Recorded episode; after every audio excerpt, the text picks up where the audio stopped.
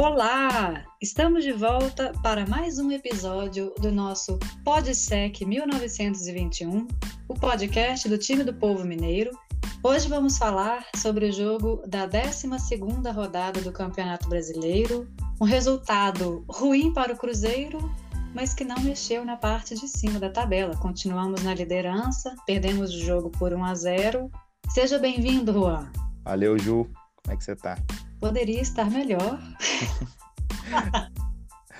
Mas o Cruzeiro tem uma gordura aí que né, está aí para isso. É, ontem para mim foi, foi um dia especial também, né? Dia dos namorados. Aproveitar o, o programa para é, fazer uma declaração de amor para minha amada, a Brisa. Ah. Peraí, deixa eu violão que eu vou fazer uma serenata aqui com você. Brisa, eu te amo. Aproveitar esse programa e dedicar para você. Ai, gente, olha que coisa mais linda. Pena que foi com uma derrota, né? Mas o amor está no ar. Então eu também vou aproveitar esse momento e vou dedicar Cruzeiro, eu te amo. então bora lá, gente. Vamos falar como é que foi esse jogo.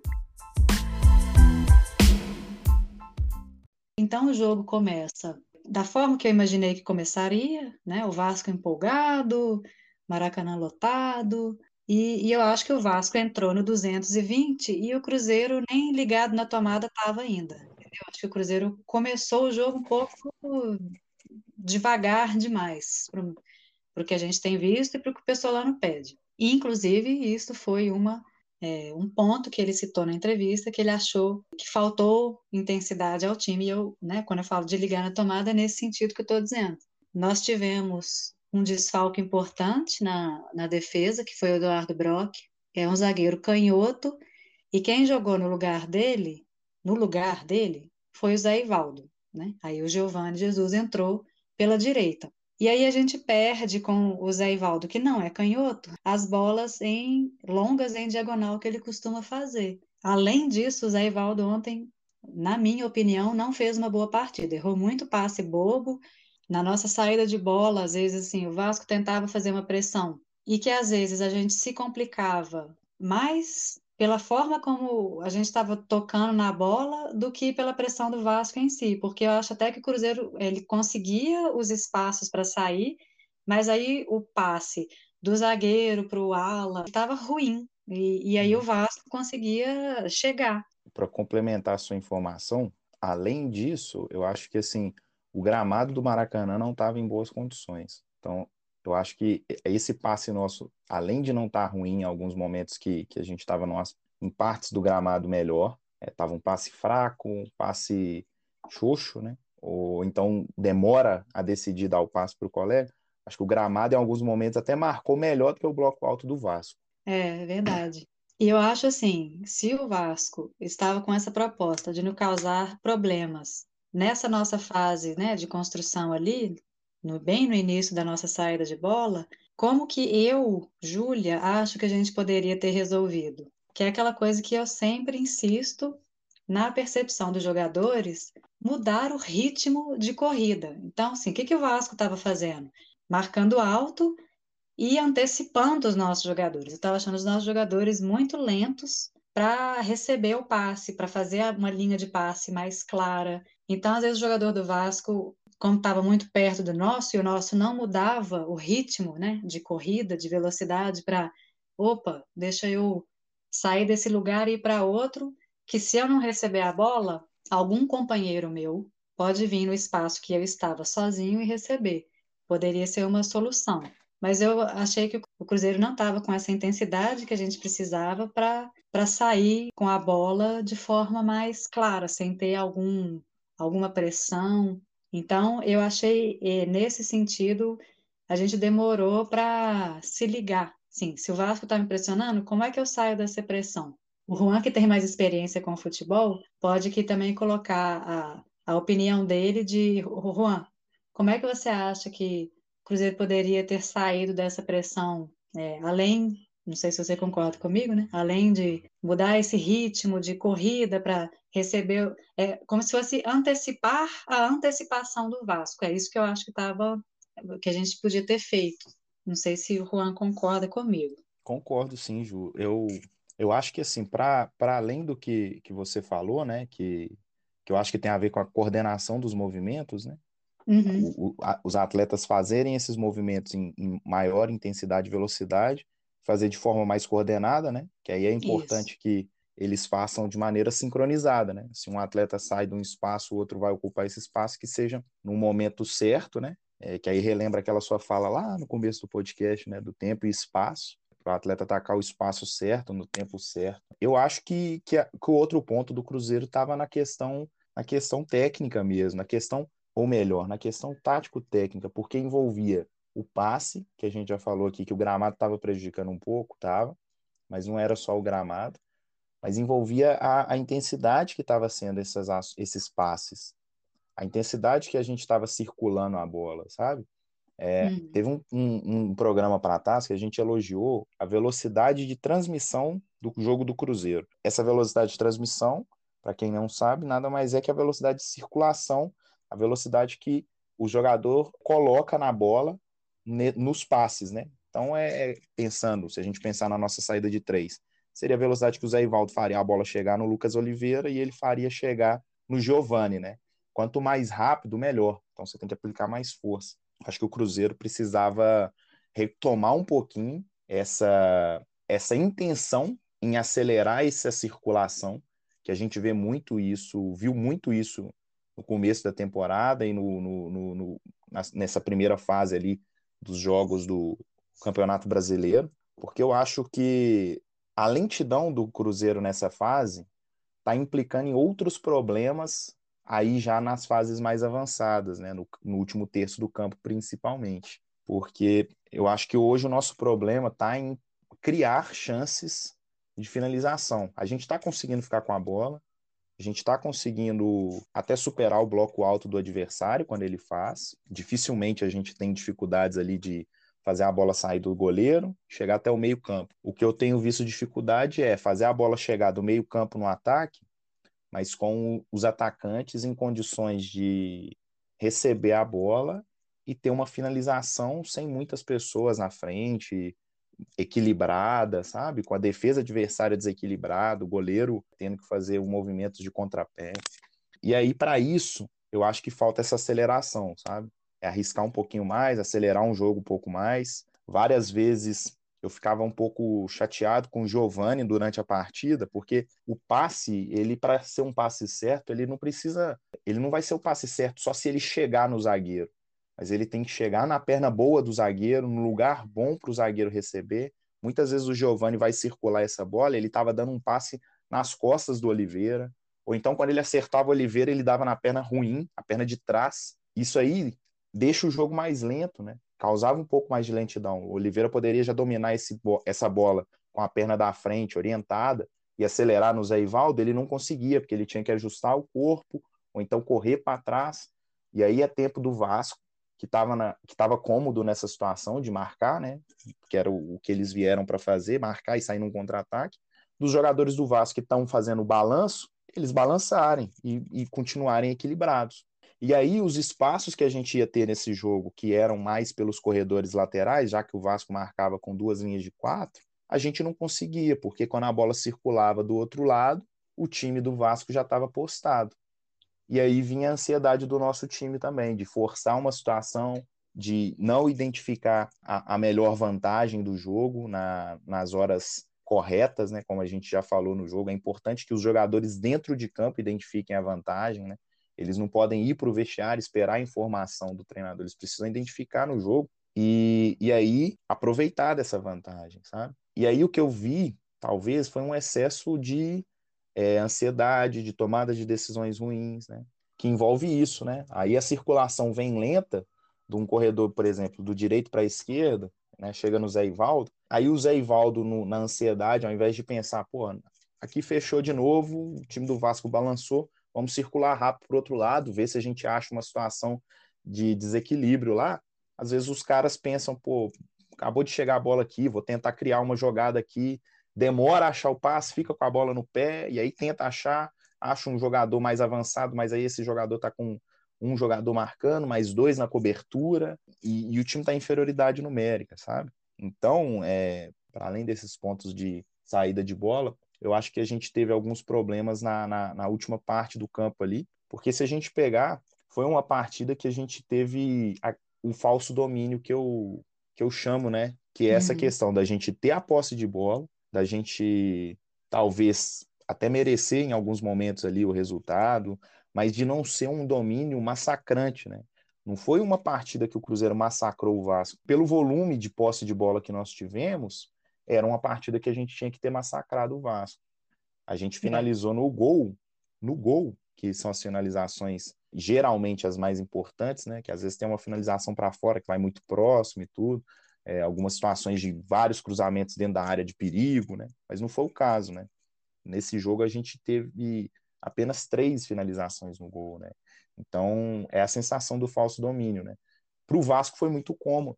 O Vasco ficou no campo de defesa sem sofrer. É um jogo que vai motivando o jogador. A gente já falou isso aqui. O, o time adversário fica com esse falso domínio, mas você, pô, vocês não estão sofrendo. O goleiro não está tendo que fazer defesa. A torcida vai acreditando, né? Inclusive a, atmosfera que, que que a torcida do Vasco fez lá foi muito bacana, assim, foi um jogo que a torcida do Vasco foi muito, muito, muito legal, assim, dentro do estádio, né, igual a gente elogiou já a torcida do, do, do Criciúma, no jogo também do Criciúma, né, então, assim, é, é importante o que o Cruzeiro, quando domina o adversário, cria aqueles momentos de pressão para, porra, assustar a torcida, fazer a nossa torcida, que estava muito presente também no estádio, ou cantar mais alto, assustar os caras, sabe? E aí sim ir gerando os desequilíbrios, para aí sim mentalmente, né, a gente conseguir é, machucar o adversário e conseguir gerar mais desequilíbrios, né? Sim, eu concordo com tudo que você falou, Juan. E, e eu acho que lá na frente, às vezes, a gente tem um excesso de preciosismo de querer driblar num momento que não, sabe? Às vezes tem um jogador livre e, e, eles não dão passe, eles querem, sei lá, passar em cima, né? Eles querem desafiar a lei da física. Dois copos não ocupam o mesmo lugar ao mesmo tempo no espaço. Mas, enfim, é um drible que, que é na hora errada e, e deixa, às vezes, de dar um passe para o companheiro livre. Essa ansiedade que você falou, eu vi isso também muito, e para mim ficou muito claro quando o Zé Ivaldo, no meio de campo, tentou dar um chute, que eu fiquei assim, Gente, nada a ver esse chute. Ele estava uhum. realmente, ele só não estava no círculo central, mas ele estava assim, quando você pega, faz uma linha imaginária, né? Ele estava ali na, na faixa do meio de campo. E é. tentou dar um chute, assim.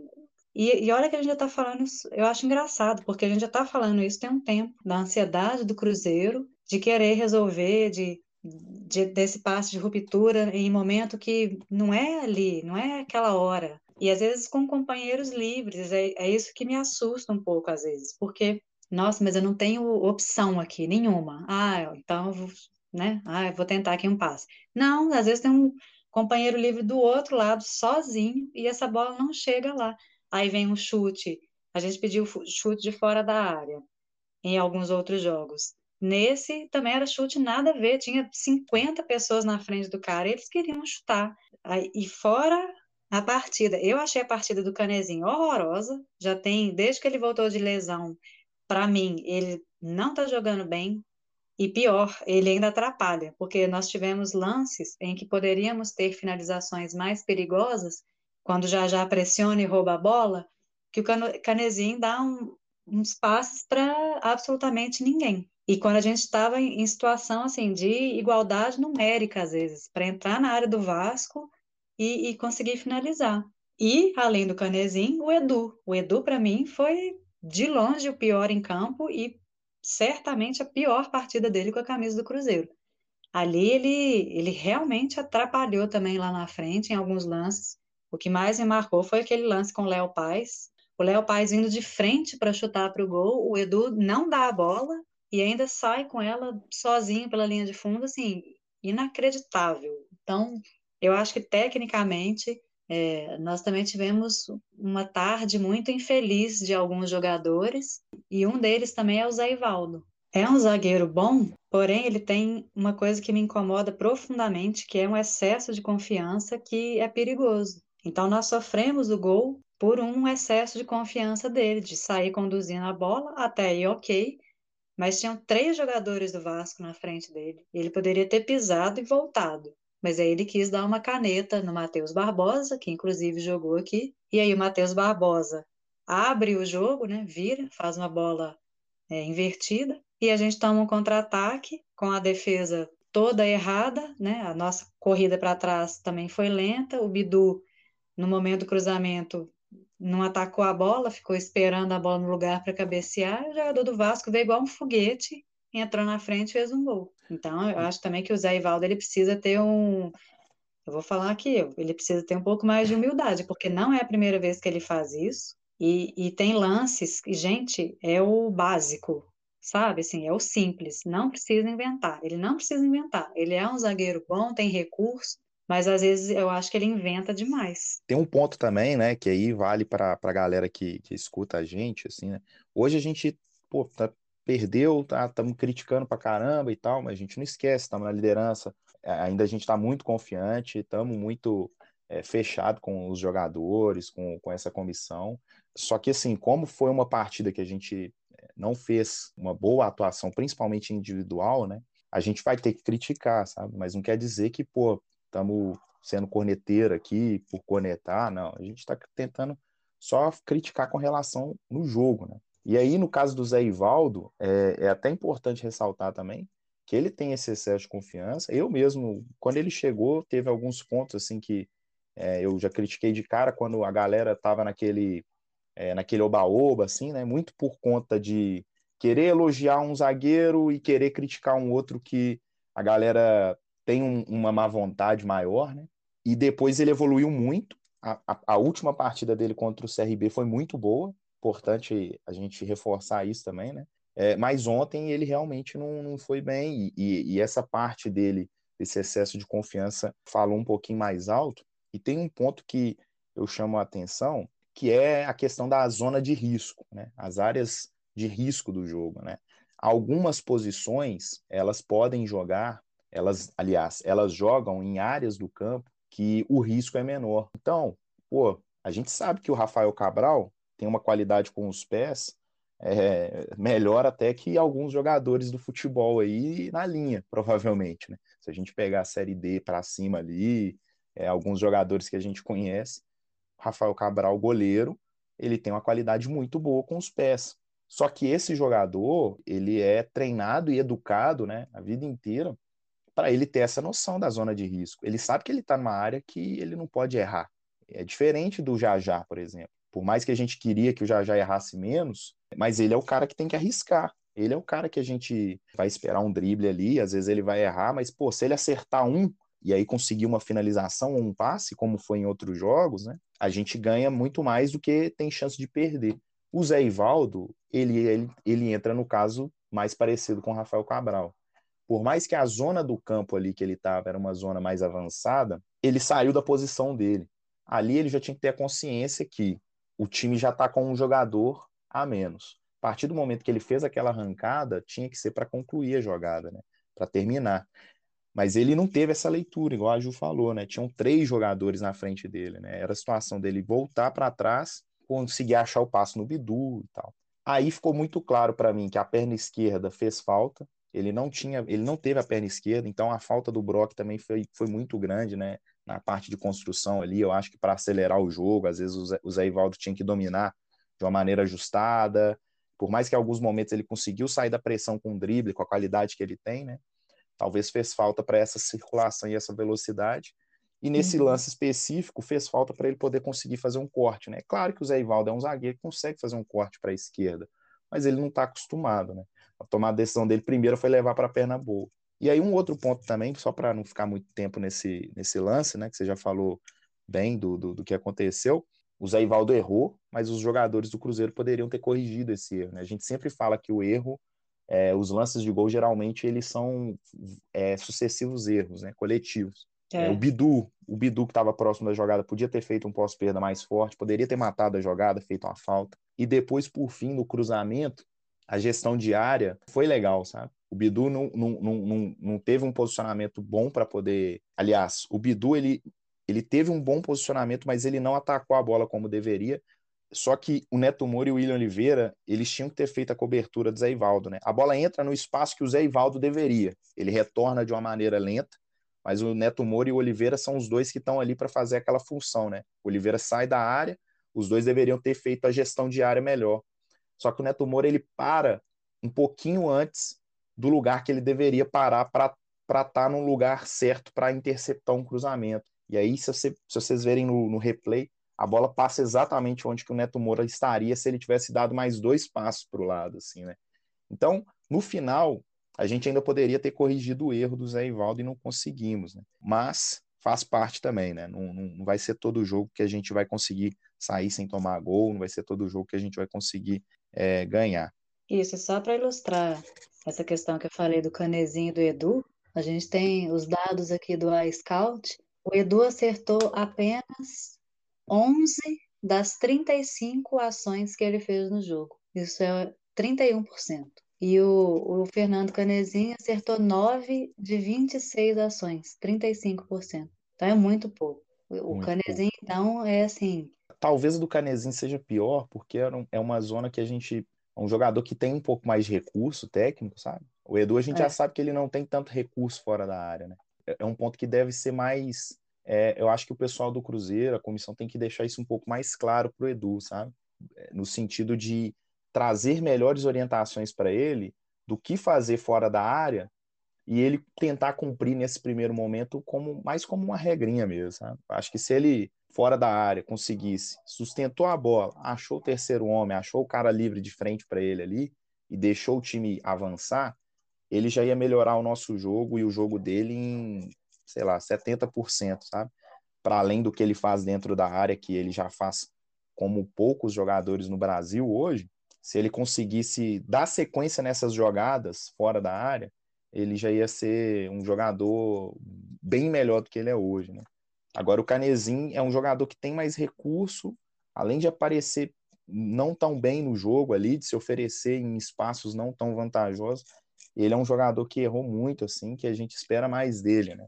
Por mais que ele não esteja jogando na posição que ele jogava quando ele antes da lesão, né? Que ele jogava no lugar que o Neto Moura está jogando hoje. A gente jogava com um esquema um pouco diferente também, era o 3-4-3 ali ou 4-3-3 ainda. Ele ele precisa melhorar um pouquinho tecnicamente ali. Para mim, nesse primeiro tempo, assim, eu achei interessante porque o Cruzeiro ele colocava o Oliveira centralizado ali no meio de campo e ele abria os nossos dois zagueiros e deixava os nossos dois volantes por dentro.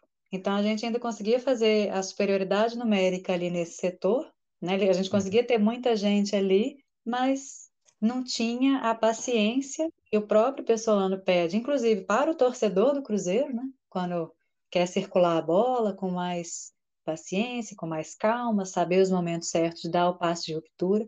E o Cruzeiro não usou isso ontem. É, eu acho que eu vi até às vezes no Canezinho, assim, umas corridas que ele fazia, porque eu gosto, infelizmente, com a câmera da televisão, a gente vê muito onde a bola tá. Eu gosto também de ver fora, né, do centro de jogo ali. Mas quando o Canezinho aparecia, às vezes, até nessas situações de corrida, eu, eu não concordava com o movimento que ele estava fazendo.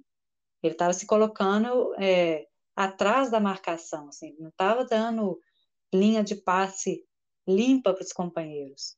Então, é, foi um primeiro tempo que a gente, inclusive, a gente teve chance de fazer gol. Às vezes, antes, né, dessa chance acontecer, aí a gente fazia uma besteira muito grande, né, umas tomadas de decisão muito ruins ou erros técnicos bobos também que a gente perdia essas oportunidades. E aí a gente e... volta para o segundo tempo com o mesmo time. Eu esperava que ele fosse já alterar é, de uma vez, assim, pelo menos o Canezinho e o Edu eu já estava esperando que saísse, mas não, eles voltaram.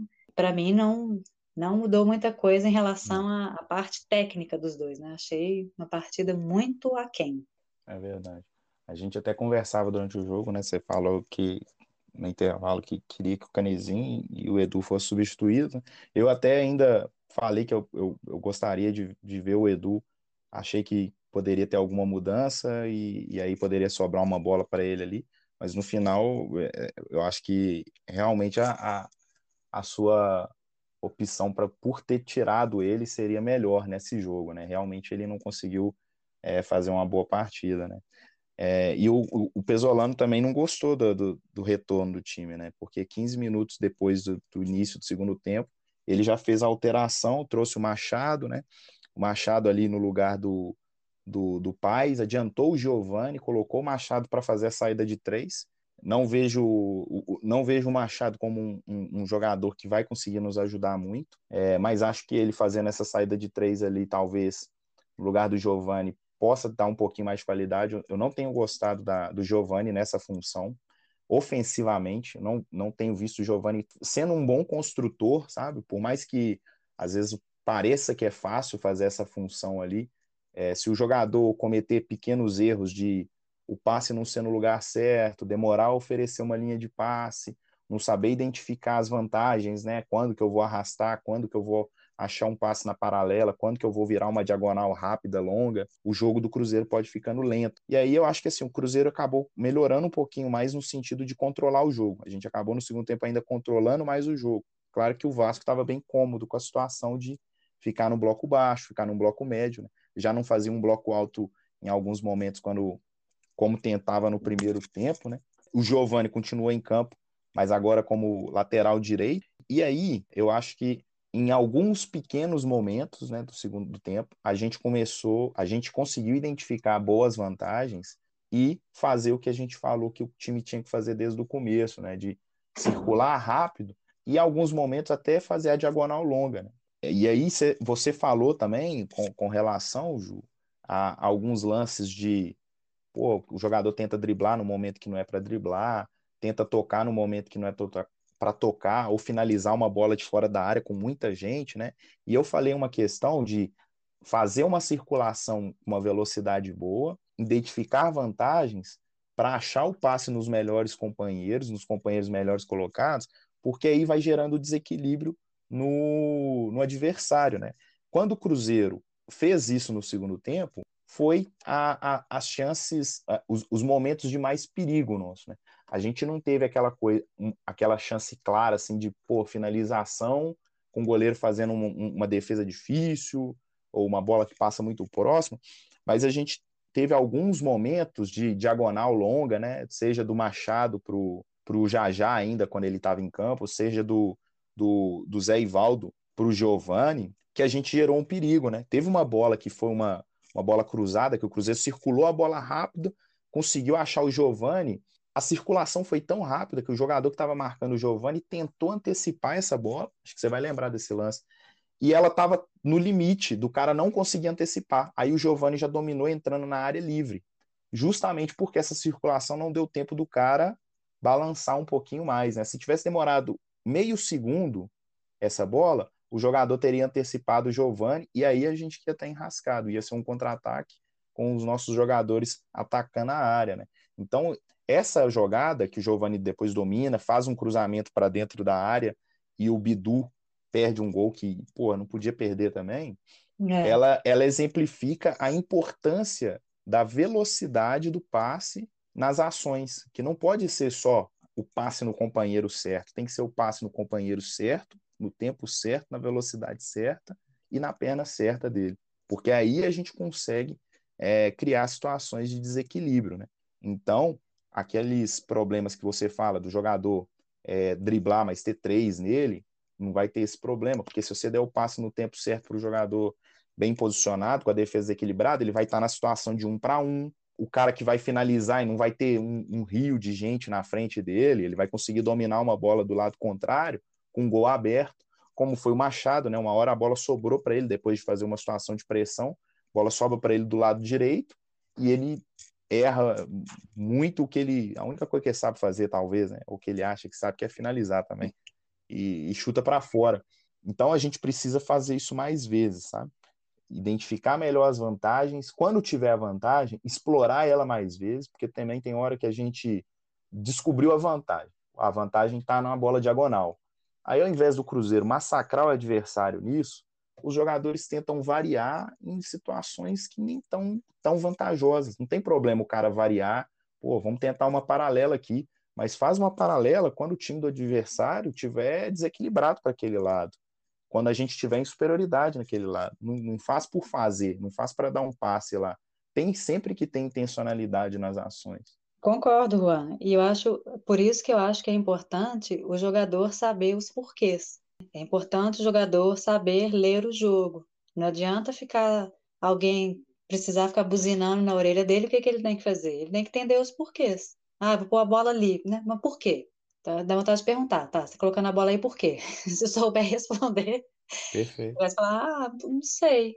E a resposta às vezes vai ser essa, ah, não sei. Então, Perfeito. eu acho que falta entendimento de jogo. E, e, eu falo isso assim com muita tranquilidade. E, e, e, assim, Ju, trazer um ponto em cima disso, eu acho que assim, eu acho que falta, mas é importante a gente ter a ciência. Esse time, ainda assim, adquiriu muito conhecimento de jogo com essa comissão. Ah, eu concordo mesmo também. assim, mesmo assim, a gente ainda consegue ver, identificar situações que eles ainda mostram é, que tem muito para evoluir. Eu acho que o segundo tempo do Cruzeiro foi até melhor nesse sentido, né? Uhum. O Vasco, ele se abdicou de atacar, teve uma bola que eles conseguiram uma bola parada, né? Um cabeceio que Rafael Cabral fez uma boa defesa. E, e não acho que o Cruzeiro jogou diferente daquilo que veio jogando. Só que, por exemplo, a gente tem 28 pontos, mas a gente não é um time que marca muitos gols. A gente perde muitos gols. E, infelizmente, nesse último, perdemos gols e não conseguimos marcar. Poderíamos ter saído pelo menos com um empate ali tranquilamente. Tranquilamente. É, eu acho Mas até que seria um, jogo... um resultado mais justo, né, Ju? É, eu também. Pelo que as duas equipes apresentou. Eu também acho. E, e também acho que assim fica um pouco explícito que nós precisamos de reforço, sim. A gente ainda precisa qualificar esse time eu acho que precisamos de jogadores, especialmente lá na frente, que nos dê características diferentes, comportamentos diferentes. Hoje, se a gente perde o já já, quem que a gente põe no lugar dele ali que tem as características parecidas? Ninguém, né? Não tem. E, e também as substituições que entraram ontem, eu não, não achei que foram bem. Com relação a, a, ao jogo, finalizando aqui, né? É, a, as minhas considerações, é, eu acho que é importante a gente lembrar que não tem terra arrasada. Exatamente. Igual você, igual você falou, né? O Vasco no segundo tempo se abdicou do ataque, mas também é muito por também não conseguir atacar o Cruzeiro, não conseguir ter a bola, porque mesmo no primeiro tempo, quando eles ainda tentavam fazer um bloco alto, uma pressão, né? Entraram no, no, no jogo num clima é, muito mais ligado, né? O, o, o que o jogo pedia, né? Que talvez a gente demorou a entender isso. É, mesmo assim, as principais, as, as, aliás, não as principais, as únicas chances, fora o gol que o Vasco teve, foram de bolas paradas. Então, primeiro tempo, que foi o tempo que eles fizeram o gol, eles também só chegaram com bolas paradas. Né? Então, no final das contas, eu acho que o que a gente pode tirar de bom disso é mais um jogo que a gente consegue é, ser dominante, impor o nosso jogo, e aí a gente precisa aproveitá-lo para corrigir essas falhas é, de quando a gente faz um jogo dominante, mas como que a gente faz para criar mais chances de finalização, matar o adversário. Faltou ter sido letal, igual a gente conseguiu fazer em outros jogos que a gente também não foi brilhante, né? Mas conseguimos ir lá e aproveitar a chance quando a gente teve. E, e eu acho que, que, que dá para tirar isso de bom, assim, da partida, sabe? Fora isso, Ju, é, individualmente, quem que é o seu destaque da partida? Acho que hoje eu vou voltar no no Bidu. Não que eu acho que ele tenha feito uma grande partida, acho que ninguém ali fez, mas eu acho que o lado esquerdo do Cruzeiro é um lado, ofensivamente, pelo menos, é muito perigoso. Né? E o, o Bidu teve é, duas oportunidades de fazer um gol e ainda bateu uma falta com muito veneno no primeiro tempo também, que o, o goleiro espalmou para o meio e o Edu, para variar, impedido, erra o gol. Mas eu acho que eu vou votar no Bidu mais pela partida ofensiva dele, né, de se ele teve chance, é porque ele se colocou no lugar certo na hora certa. Faltou, infelizmente, a gente tem um poder de decisão maior para marcar nosso gol. Eu acho que foi uma boa escolha também, porque por mais que no, no, lance do gol ali ainda fica muito evidente, né? O, porque o Bidu aparece no lance, mas como eu, eu, eu comentei contigo, não, não, acho que ele foi o culpado ali da situação da área, não. Acho até que ele estava posicionado certo. Quem tinha que ter corrigido o erro dali, talvez, do Zé Ivaldo de uma maneira mais intensa, é o cara que eu vou votar para ser o, o, o que foi o melhor em campo, né? que é o Neto Moura. Eu acho que o Neto Moura, apesar dessa situação, acho que é até um ponto também para ressaltar o quanto que ele tem agregado no time, né? para lembrar também a partida do CRB que ele fez, que foi uma partida extraordinária, foi uma partida muito boa dele contra o CRB e a gente não, não, gravou, não, não era o podcast da semana. Então acho que vale por ele ter repetido uma, uma boa partida, ter feito uma partida consistente no sentido de passes para o último terço, ele tem dado muitas é, ele tem dado muita sequência nas jogadas, né? ele consegue se oferecer bem ali no meio, nas costas do, do, da defesa adversária e dar sequências fazendo bola chegar no último terço. Né? Essa parte ele tem feito muito bem, além de também ser um cão de guarda ali junto do, do Will Oliveira, né? Muito do, a gente fala disso, né? Muito do da retenção da posse de bola que a gente tem é pelo trabalho dos nossos volantes, né? Os nossos volantes ali, os dois, eles, eles na transição defensiva, eles recuperam muita bola porque eles estão bem posicionados, estão bem orientados e, e, são bons em fazer isso, né? Então hoje eu vou, vou trazer esse, esse voto de melhor em campo para ele. É, Merecido é um, também, né? É o justo. Inclusive ele acertou, ele tentou 14 passes para o terço final e acertou simplesmente os 14.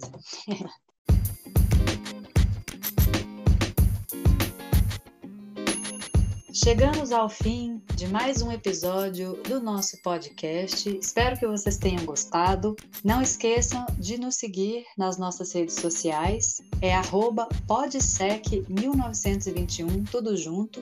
Também aproveite e se inscreva no nosso canal do YouTube. O próximo jogo do Cruzeiro é na quinta-feira, dia 16, às 4 horas da tarde, o feriado, contra a equipe da Ponte Preta. Juan, muito obrigada pela parceria e até a próxima. Valeu, Ju. Até a próxima.